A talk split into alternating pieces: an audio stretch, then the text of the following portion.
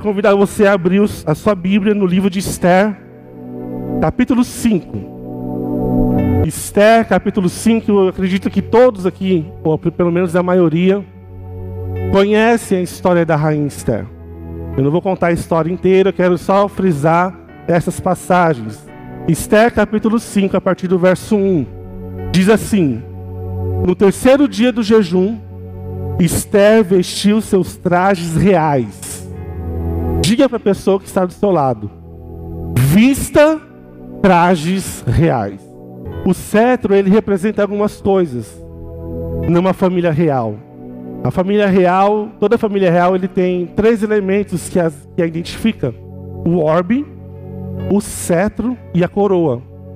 E o cetro ele representa autoridade, domínio, poder e majestade. Essas quatro características do cetro de Deus foi entregue ao seu filho Jesus Cristo, nosso Salvador. E Jesus tem nos entregado a sua igreja. Então, aquilo que Deus construiu na eternidade, Ele passou ao seu Filho. E Jesus tem nos passado como igreja do Senhor. É por isso que a carta de Romanos vai dizer que Cristo é a nossa justiça. Como eu falei no início, a justiça de Deus não é como a nossa justiça.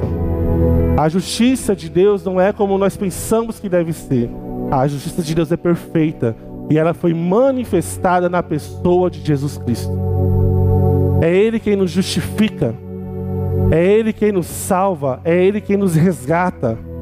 E quando nos apropriamos de Cristo Jesus, nós recebemos a justiça de Deus. A retidão e a justiça de Deus são manifestações da santidade de Deus. Quando Deus se manifesta santo a nós, ele se manifesta através da retidão e da justiça.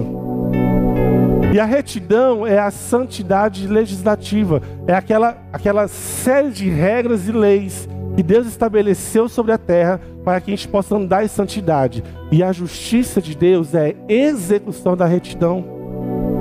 Então, quando você ouvir a palavra seja reto, a Bíblia está querendo dizer assim: olha, siga o meu padrão de vida, porque no meu padrão de vida eu executo a minha justiça. Aquilo que Deus estabeleceu na Sua palavra, aquilo que Deus estabeleceu através dos profetas e do próprio Cristo, é a retidão e a Sua justiça. A retidão de Deus mostra, Ele revela a Sua vontade. Essa série de regrinhas, não tem quando você vai ler lá Deuteronômio, Êxodo, Números, Levítico, o Pentateuco, e ali tem toda a lei de Deus. Ali Deus está mostrando assim: essa aqui é a minha vontade. Eu quero que vocês sejam íntegros, retos, justos, vocês não se desviem nem para a direita nem para a esquerda. Isso é a retidão de Deus. Agora, quando a justiça de Deus se manifesta, ele está falando assim: olha, isso aqui eu odeio.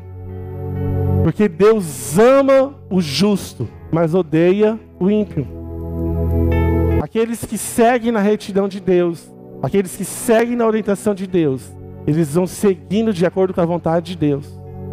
Mas aqueles que se afastam da retidão do Pai, vem a justiça de Deus. Eu quero que você abra sua Bíblia. Você pode deixar sua Bíblia aberta, a gente vai andar muito na Bíblia hoje. Amém? Hebreus 12, a partir do verso 28. Uma vez que recebemos um reino inabalável, sejamos gratos e agradecemos a Deus, adorando com reverência e santo temor, porque nosso Deus é fogo consumidor. Aqui nós temos duas faces da justiça de Deus. A primeira face da justiça de Deus é que Deus se manifesta a nós através do seu reino inabalável, através da sua graça, através da sua misericórdia. A outra face é nós temos que adorar com reverência e santo temor, porque nosso Deus é um fogo consumidor. As pessoas pensam que o reino de Deus e que, que há dois deuses na Bíblia. Que o Deus do Antigo Testamento é um Deus bravo, carrancudo, que mata todo mundo. E o Novo Testamento é um Deus amoroso, que ama todo mundo e não faz mal para ninguém. Isso é um erro muito grande, porque uma das doutrinas muito fortes que nós acreditamos é que Deus é imutável. O Deus que criou a terra é o mesmo Deus que opera hoje na sua vida. Ele não mudou, ele não mudou de opinião, ele não mudou de direção, ele não mudou de vontade, ele continua sendo o mesmo Deus ontem, hoje e vai ser eternamente. A justiça que opera hoje é a justiça que operou antes e vai operar amanhã. A graça que opera hoje é a graça que operou antes e vai operar amanhã. A fé que opera hoje é a fé que operou ontem e vai operar amanhã. Porque Deus é imutável em seu caráter. A gente viu aqui, o certo tem sete pontas. E eu quero falar um pouco sobre esses, essas sete características da justiça de Deus. A primeira está lá em Salmos 103, versículo 6. Salmos 103, 6.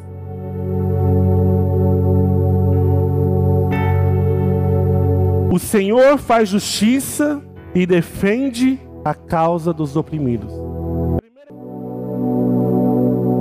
Deus fará justiça por você. Eu tenho muito forte no meu coração uma, um trecho do livro de Jó. Quando Jó está ali todo moribundo, já no fim, não sem mais expectativa aos olhos humanos, ele fala isso. Eu sei que o meu redentor vive e que breve se levantará.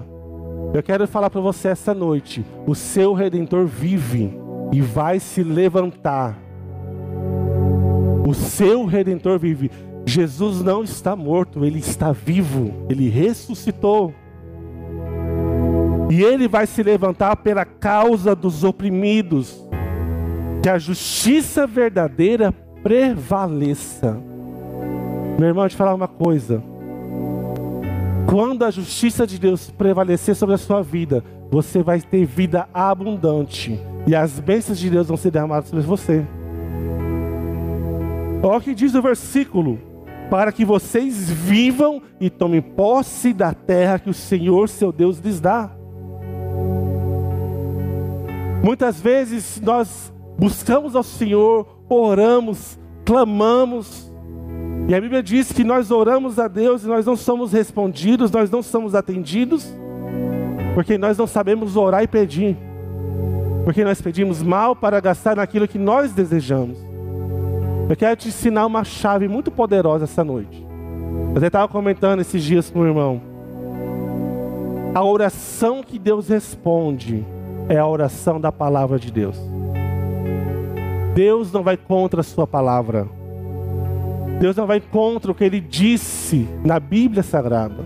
Então, quando você ora o que está na palavra, Deus responde, porque Deus não é homem para mentir, e nem filho do homem para se arrepender do que ele disse.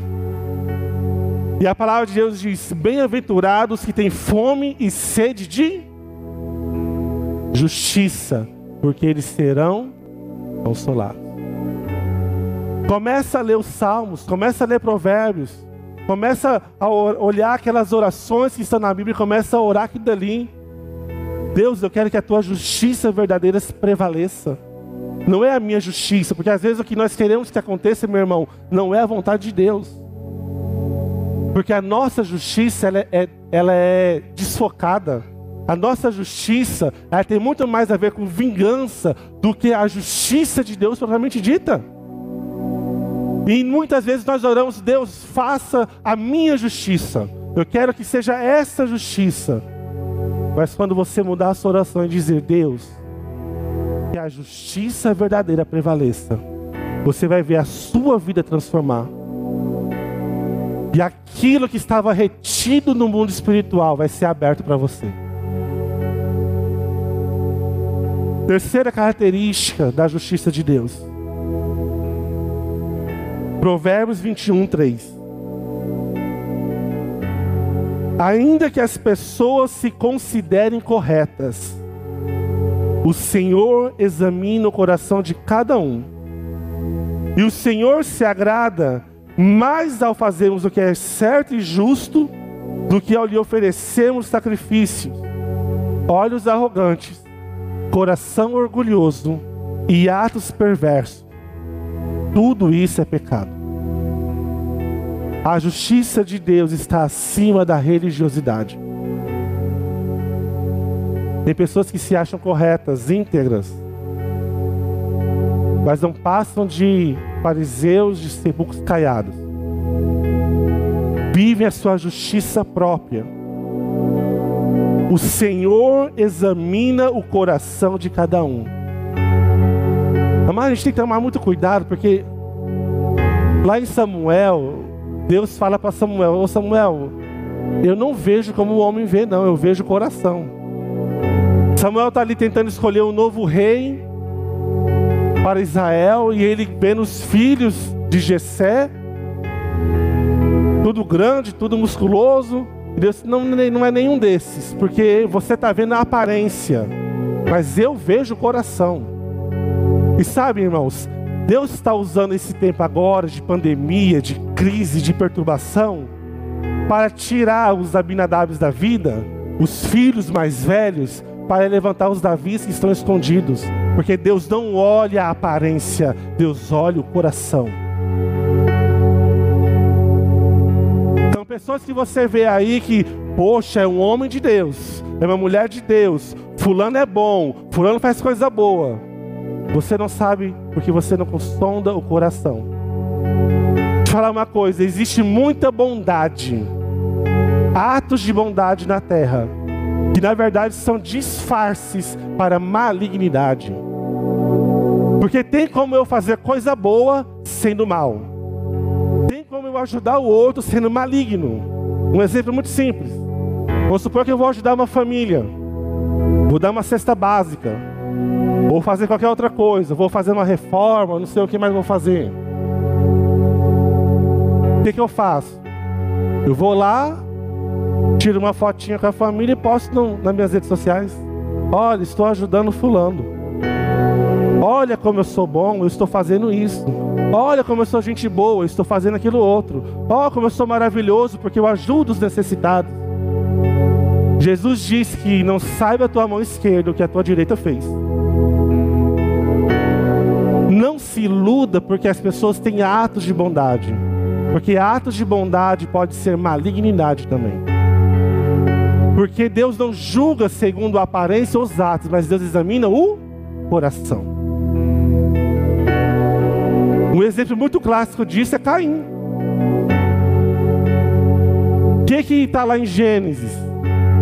Deus não aprovou Caim. E porque ele não aprovou Caim, ele não aprovou a oferta de Caim. Entenda que Deus não estava interessado na oferta. Deus não está interessado no que você faz. Deus está interessado qual a intenção que você está fazendo. Qual é a intenção do seu coração? Por que você faz as coisas? Por que, que você vem na igreja? Para mostrar que você é crente? Por que, que você faz as coisas boas que você faz? É para merecer alguma coisa para Deus? Ou será que a intenção do seu coração é boa? E a justiça de Deus, meu irmão, está acima da religiosidade. Pastor Paulo Borges Júnior, ele fala que o religioso, ele na verdade, ele quer se safar do inferno. Quantos já ouviu essa, essa expressão? Se safou. Qual é a impressão que a gente tem? A pessoa, tipo, ah, me livrei, né? E o Paulo Borges Júnior fala que essas pessoas não passam de safados, porque quem quer se safar é safado. É a origem da palavra safado é se safar. Infelizmente, nas igrejas, então, a gente está cheio de gente safada. Mas Deus está aqui levantando pessoas salvas. Porque o salvo, ele não está preocupado sobre o que ele faz, ele está preocupado sobre quem ele é em Deus. Ele não está preocupado sobre se os atos dele vai atrair a bondade de Deus. Ele entende que os atos dele foram consumados em Cristo na cruz do Calvário. E ele se apropria daquela obra. E agora ele pode fazer em resposta a amor a Deus. Quando você faz as coisas para Deus, esperando receber bênção, esperando receber salvação, você não passa de um safado. Mas quando você faz as coisas para Deus, quando você procura o Senhor de todo o seu coração, como uma resposta de amor, isso é salvação.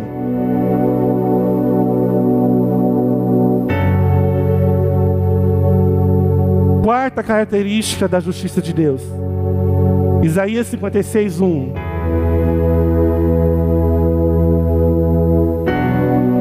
Assim diz o Senhor: sejam justos e façam o que é certo, pois logo virei para livrá-los e para mostrar minha justiça entre vocês. Feliz é aquele que tiver o cuidado de agir desse modo. Feliz é aquele que honrar meus sábados e evitar fazer o mal. A quarta característica da justiça de Deus é que Ele nos traz livramento. Se você lembrar da história da rainha Esther, hoje, até hoje, os judeus comemoram o Purim, por causa do livramento que Deus deu para eles. Quando ela toca a ponta do cetro de justiça do rei, e ela vai para aqueles jantares, e ali é revelado toda a sujeira, toda a imundícia, todo o plano do diabo construído para destruir os judeus, para destruir a igreja, vem à tona. E Deus então dá livramento para a igreja, dá livramento para o povo. Irmão, quando nós fazemos o que é reto, o que é justo, o que é bom, o que é agradável a Deus, com boa intenção, os planos do inimigo, os planos do diabo vão por água abaixo e Deus levanta o livramento sobre a sua vida. E essa noite quero profetizar sobre você que há livramento de Deus chegando. Há livramento de Deus chegando. Os planos que foram feitos contra você estão sendo destruídos agora. A forca que a mão construiu para te enforcar, é Ele que vai estar lá, porque o Deus de justiça se levanta e dá livramento ao seu povo. Oh, Machebecandarabás.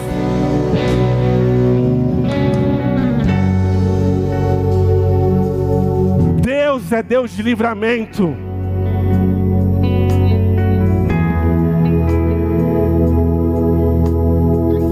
Feliz é aquele que honrar meus sábados e evitar fazer o mal. Será que nós temos seguido isso? Será que nós temos conseguido olhar para o certo de justiça de Deus e entender: Deus, eu quero viver isso na minha vida. Eu quero fazer isso aí que está aí. Evitar fazer o mal. Guardar o sal de Deus é descansar no Senhor. Irmão, tem uma coisa mais gostosa que existe na face da terra, é você descansar nos braços de Deus. Quantos já experimentaram essa sensação?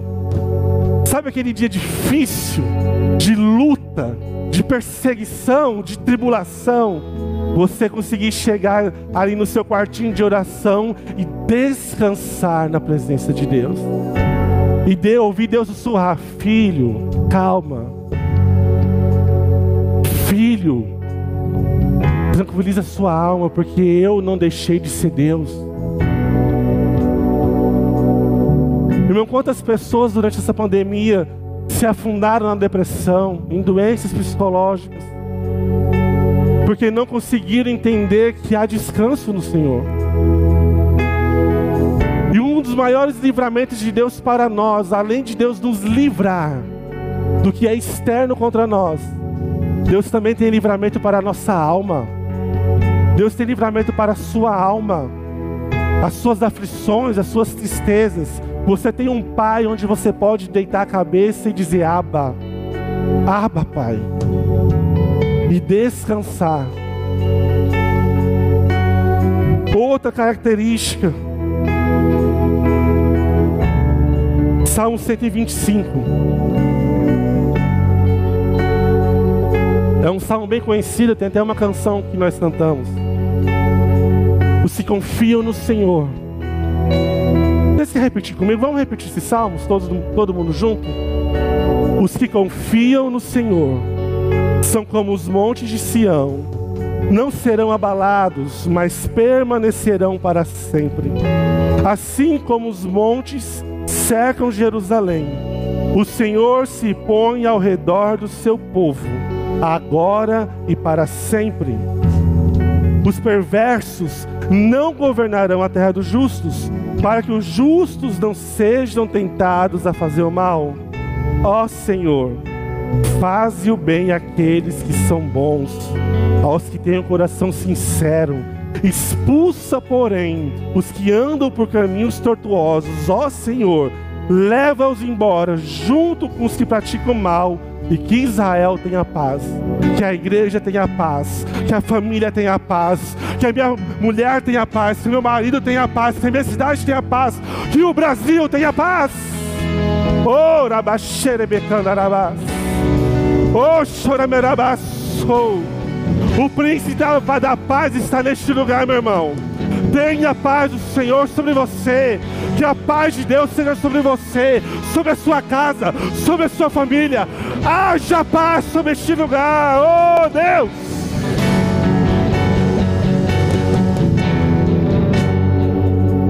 Que haja paz.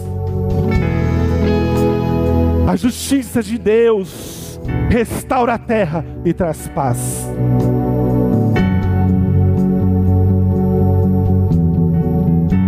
Meio da guerra, no meio da tormenta, Deus ordena a paz.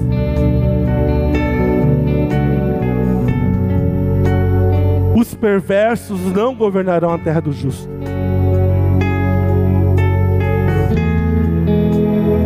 Salmo 1 diz que os ímpios não conseguem ficar no meio da congregação do justo. É por isso que Deus hoje, meu irmão, está nos dando a arma da justiça, o cetro de justiça. Porque quando nós executamos a justiça de Deus, nós clamamos pela justiça de Deus, Ele toca, e tudo tem que se abaixar para o governo dele sobre a terra. Entenda uma coisa: Deus não deixou de ser rei. Deus não perdeu sua soberania. Deus não deixou de ser Deus. Talvez aos nossos olhos está tudo bagunçado. Mas sabe como Deus olha toda essa bagunça? Como uma oportunidade de falar para a igreja assim: me busquem, clamem por mim, pela minha justiça, porque eu não sou surdo.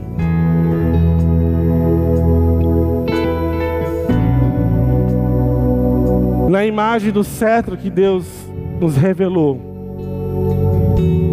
há duas hastes maiores. Eu disse, Deus, por que, que tem duas hastes maiores? Ele falou assim, porque essas são as duas maiores faces da minha justiça. E a primeira face da justiça de Deus é que a justiça de Deus é alcançada pela fé. Romanos 1, 16 e 17. Coloca na tela aí.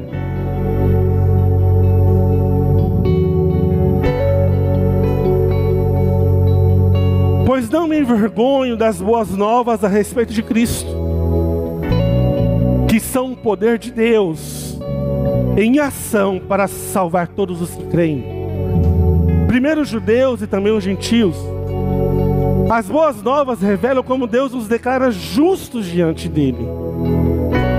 O que do começo ao fim é algo que se dá pela fé. Porque, como diz as Escrituras, o justo viverá pela fé. A justiça de Deus não é alcançada pelo tanto que você ora, pelo tanto que você jejua, mas é pela fé no Filho de Deus é pela fé na pessoa de Jesus Cristo. 1 João 1,9 diz: Mas se confessarmos os nossos pecados, Ele é fiel e justo para nos perdoar os nossos pecados e nos purificar de toda injustiça.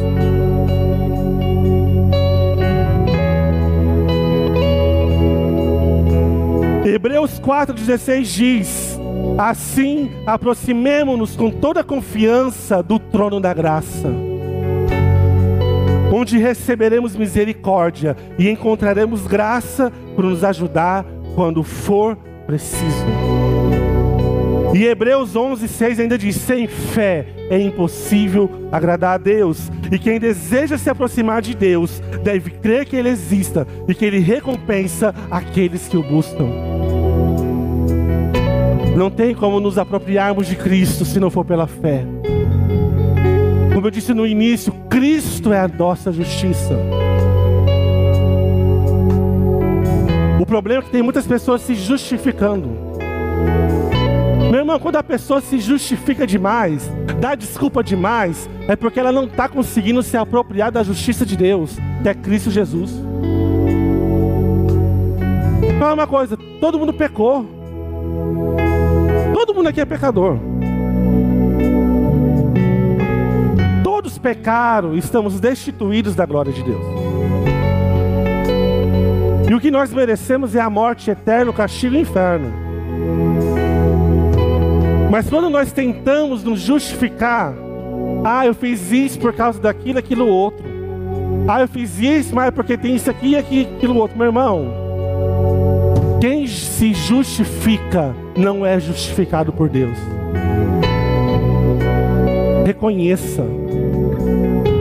Nós podemos nos aproximarmos pela fé do trono da graça de Deus. Você pode se aproximar do trono da graça de Deus, tendo a fé no Filho de Deus. Esse é um dos maiores aspectos da justiça. Não tem como nós nos apropriarmos da justiça de Deus se nós não tivermos fé em Deus. Se nós não cremos na pessoa de Jesus.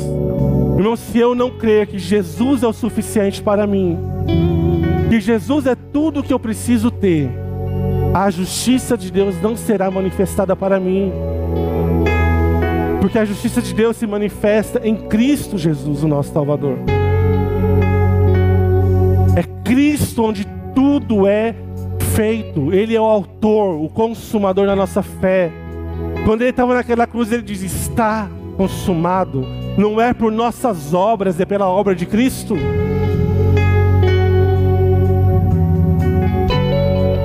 Disse, mas Deus, como que isso é na prática? Como que a gente vai usar o cetro de justiça e essa fé que nos traz a justiça de Deus? Como que isso acontece na prática? E a resposta é: o meu povo precisa voltar ao primeiro amor. A entender que não são suas obras, não são o que vocês fazem, não é o que nós fazemos que nós conseguimos bênção de Deus. É porque Ele fez. É porque Ele morreu naquela cruz no Calvário. É porque Ele sofreu e padeceu morreu e ressuscitou ao terceiro dia. É por causa dele.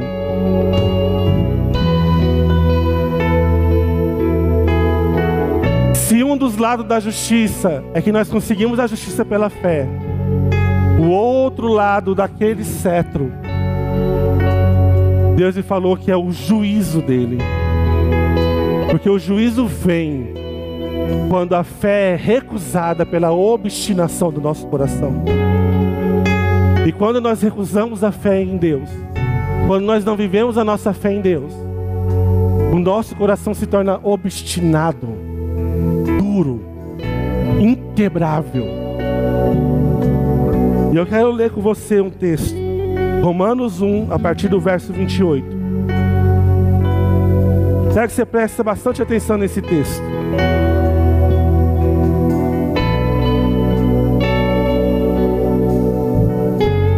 Uma vez que consideraram que conhecer a Deus era algo inútil, o próprio Deus os entregou a um inútil modo de pensar. deixando que fizessem coisas que jamais deveriam ser feitas.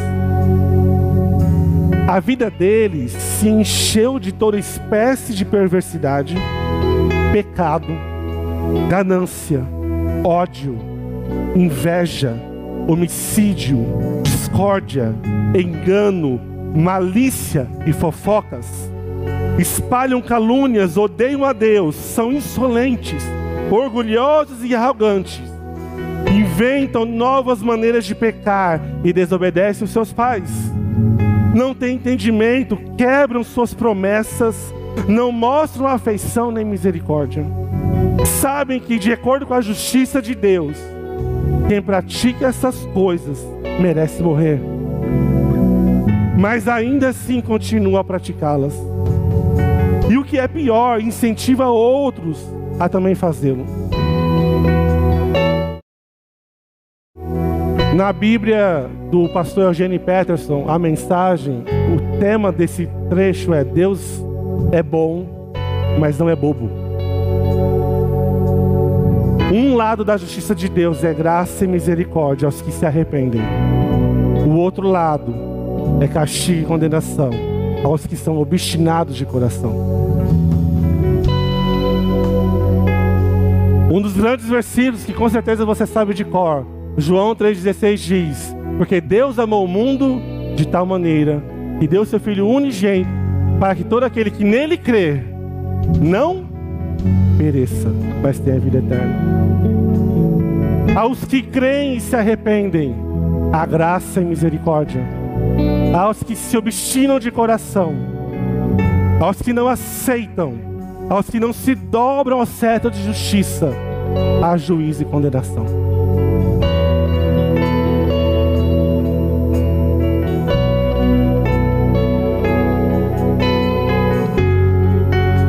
A bondade de Deus é para nos levar ao arrependimento. A Bíblia diz que não há remissão dos pecados sem arrependimento. E a gente está vivendo uma geração, meus irmãos, que parece que arrependimento é algo incômodo. As pessoas não querem se arrepender, as pessoas querem se justificar. As pessoas não querem se dobrar ao senhorio de Jesus, elas querem somente a graça, a graça, a graça. E Deus tem graça para todo mundo. Eu quero explicar para você um pouquinho sobre o que é graça e juízo. Imagina que você tem uma casa. A sua casa está toda suja, todo quebrado, sujo, imundo. E você não tem rodo, você não tem vassoura, você não tem produtos de limpeza, você não tem ferramenta nenhuma para poder arrumar e limpar a sua casa. Você consegue limpar a sua casa? Por mais que você queira, sem ter os produtos e as ferramentas, você limpa a sua casa? Sem água, você lava a sua casa? Não faz. Sabe o que é graça? Graça é Deus te entregando o rodo, a vassoura, o pano, os produtos, a água. É Deus te entregando as ferramentas para você limpar. Sabe como que as pessoas hoje entendem a graça de Deus? É Deus mandando o anjo limpando a casa da pessoa. O bonitão fica lá sentado. Aí o anjinho vem, limpa toda a casa e vai embora. As pessoas estão achando que graça é isso. Irmão, graça não é isso não. Graça é Deus te dar condições de você limpar a sua casa. E quando nós nos arrependemos, é quando nós tomamos posse da graça, pela fé em Cristo Jesus. Então nós começamos a limpar, começamos a tirar a sujeira, a imundícia, tudo aquilo que não é de Deus. Mas quando somos obstinados, ah Deus, mas essa marca de detergente é ruim. Vai limpar nada não. Ah, é, essa vassoura aqui é aquelas vassouras de varrer quintal de sítio. Vai limpar nada não. O obstinado de coração, ele olha para a graça e acha ela insuficiente para ele. Olha para a graça de Deus, para a bondade de Deus, para o que Deus tem feito e ainda fala assim: para mim não é o suficiente ainda. Essa obstinação nos torna indesculpáveis diante de Deus. Romanos 2, a partir do verso 5.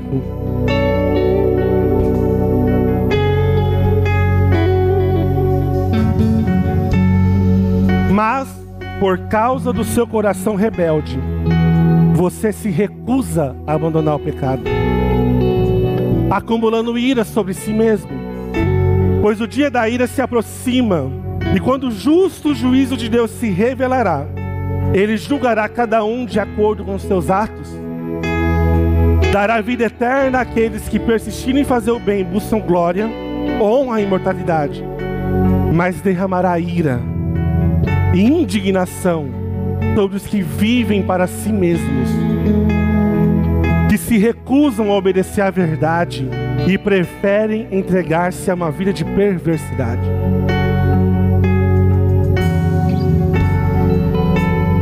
Ah, mas eu achava que Deus só fazia isso no Antigo Testamento.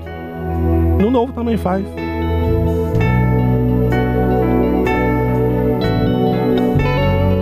Mude diz: o homem que é indesculpável é aquele que tem grande capacidade de crítica, mas não de autodisciplina.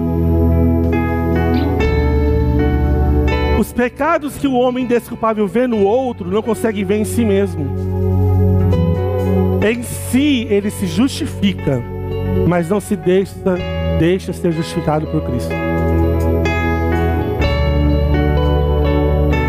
Irmão, é tempo de juízo de Deus sobre a terra. O cetro de justiça do Todo-Poderoso está tocando a terra. E a pergunta que eu faço para você essa noite: Você se achará do lado da graça ou da obstinação? Você tomará posse da justiça de Deus, que é Cristo Jesus? Porque hoje Deus está colocando nas nossas mãos o cetro de justiça dele para que você possa ser justo e através da sua vida, Deus estabeleceu o reino dele aqui nessa cidade e sobre a sua família. Eu creio muito nisso.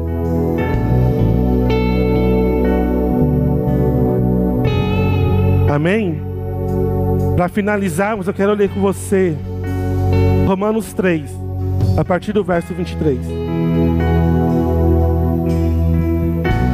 Pois todos pecaram e não alcança o padrão da glória de Deus. Mas Ele, em Sua graça, nos declara justos por meio de Cristo Jesus. Meu irmão, eu não sei você, mas eu já chorei muito lendo esse versículo na minha vida. Eu me lembro que eu falei uns dias atrás, irmão, eu, eu acho que foi lá na casa do Jefferson, né? O irmão Fidel estava lá. Eu disse, irmão, eu não presto para nada. Eu não. Eu sou pior que um cachorro morto. Aí eu assim, mas irmão, como assim? assim eu não, eu, irmão, a gente é pecador, a gente não presta para nada. Nem para arrastar nossa cara no chão para limpar a gente serve. Mas é por Cristo Jesus. Ele nos declara justos por meio de Cristo Jesus. Não é por mim, não é porque você merece, não é porque eu mereço, não é porque a igreja é grande, a igreja é pequena, a igreja tem unção, não é por nada disso, é por causa dele. É por causa dele que nós somos declarados justos. Que nos resgatou do castigo dos nossos pecados Deus apresentou Jesus como sacrifício pelo pecado, com o sangue que ele derramou, mostrando assim a sua justiça em favor dos que creem. A justiça de Deus em favor dos que creem em Cristo Jesus e se apropriam da justiça que há no Filho de Deus. Então pare de pensar que você é alguma coisa. Cristo é quem é e por tua graça e misericórdia, Ele te chamou, te escolheu, te capacitou, te amou, te sustenta todos os dias para que você tenha condições de dizer: Aba, Aba, Aba, Pai, Aba, sou decante.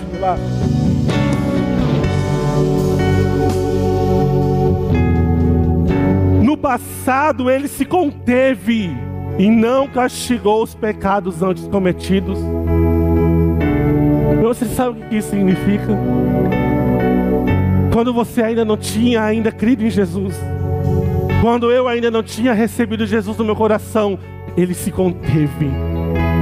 Porque ele sabia quem nós podemos nos tornar através do seu filho.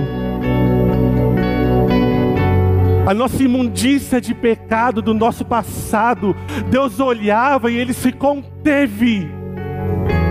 Se eu não vou fazer agora meu juízo, porque eu sei que ele pode crer no meu filho, então ele vai ser justo aos meus olhos. Pois planejava revelar sua justiça no tempo presente. Deus olhou para a nossa vida de pecado e disse: Eu vou aguardar, porque no tempo certo, Ele, nele, eu vou manifestar minha justiça. Com isso, Deus se mostrou justo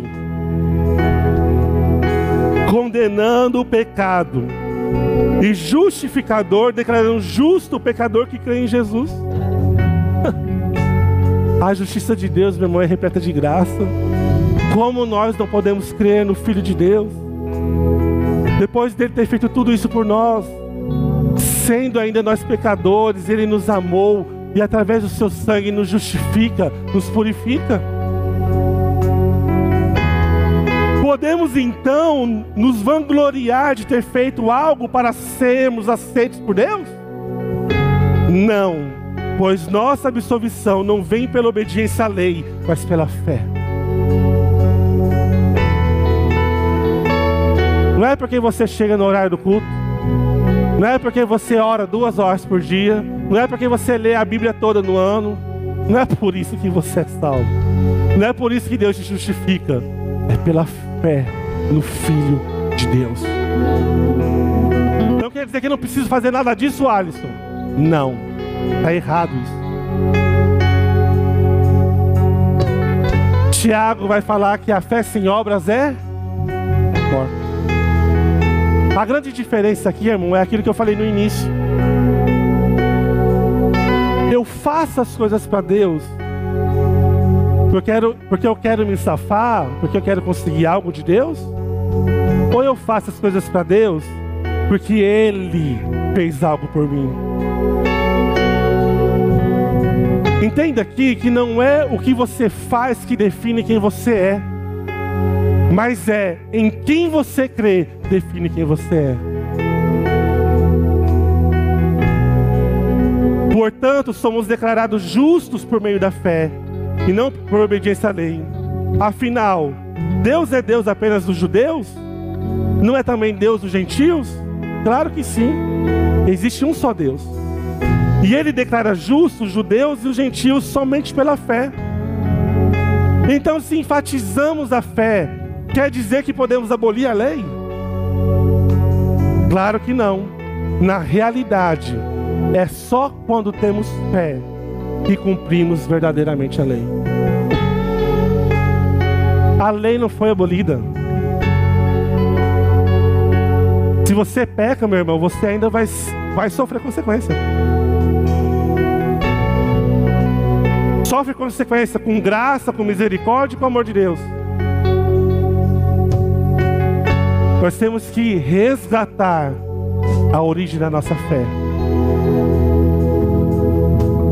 Entendendo que quando nós usamos o certo de justiça que Deus está nos dando, é pela fé que nós tomamos posse. Mas se tivermos o coração obstinado, meu irmão, minha irmã, se o seu coração se endurecer, Deus tem juízo, infelizmente. Deus ainda tem juízo. Nós temos que parar de ler a Bíblia e interpretar com, os nossos sentimentos. A Bíblia diz que Deus é amor? Sim ou não? Mas tem pessoas que entendem isso. Deus é só amor.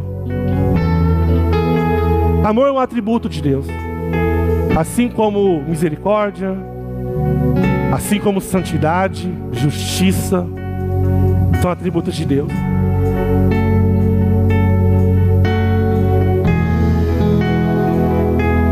Deus quer te dar essa arma hoje.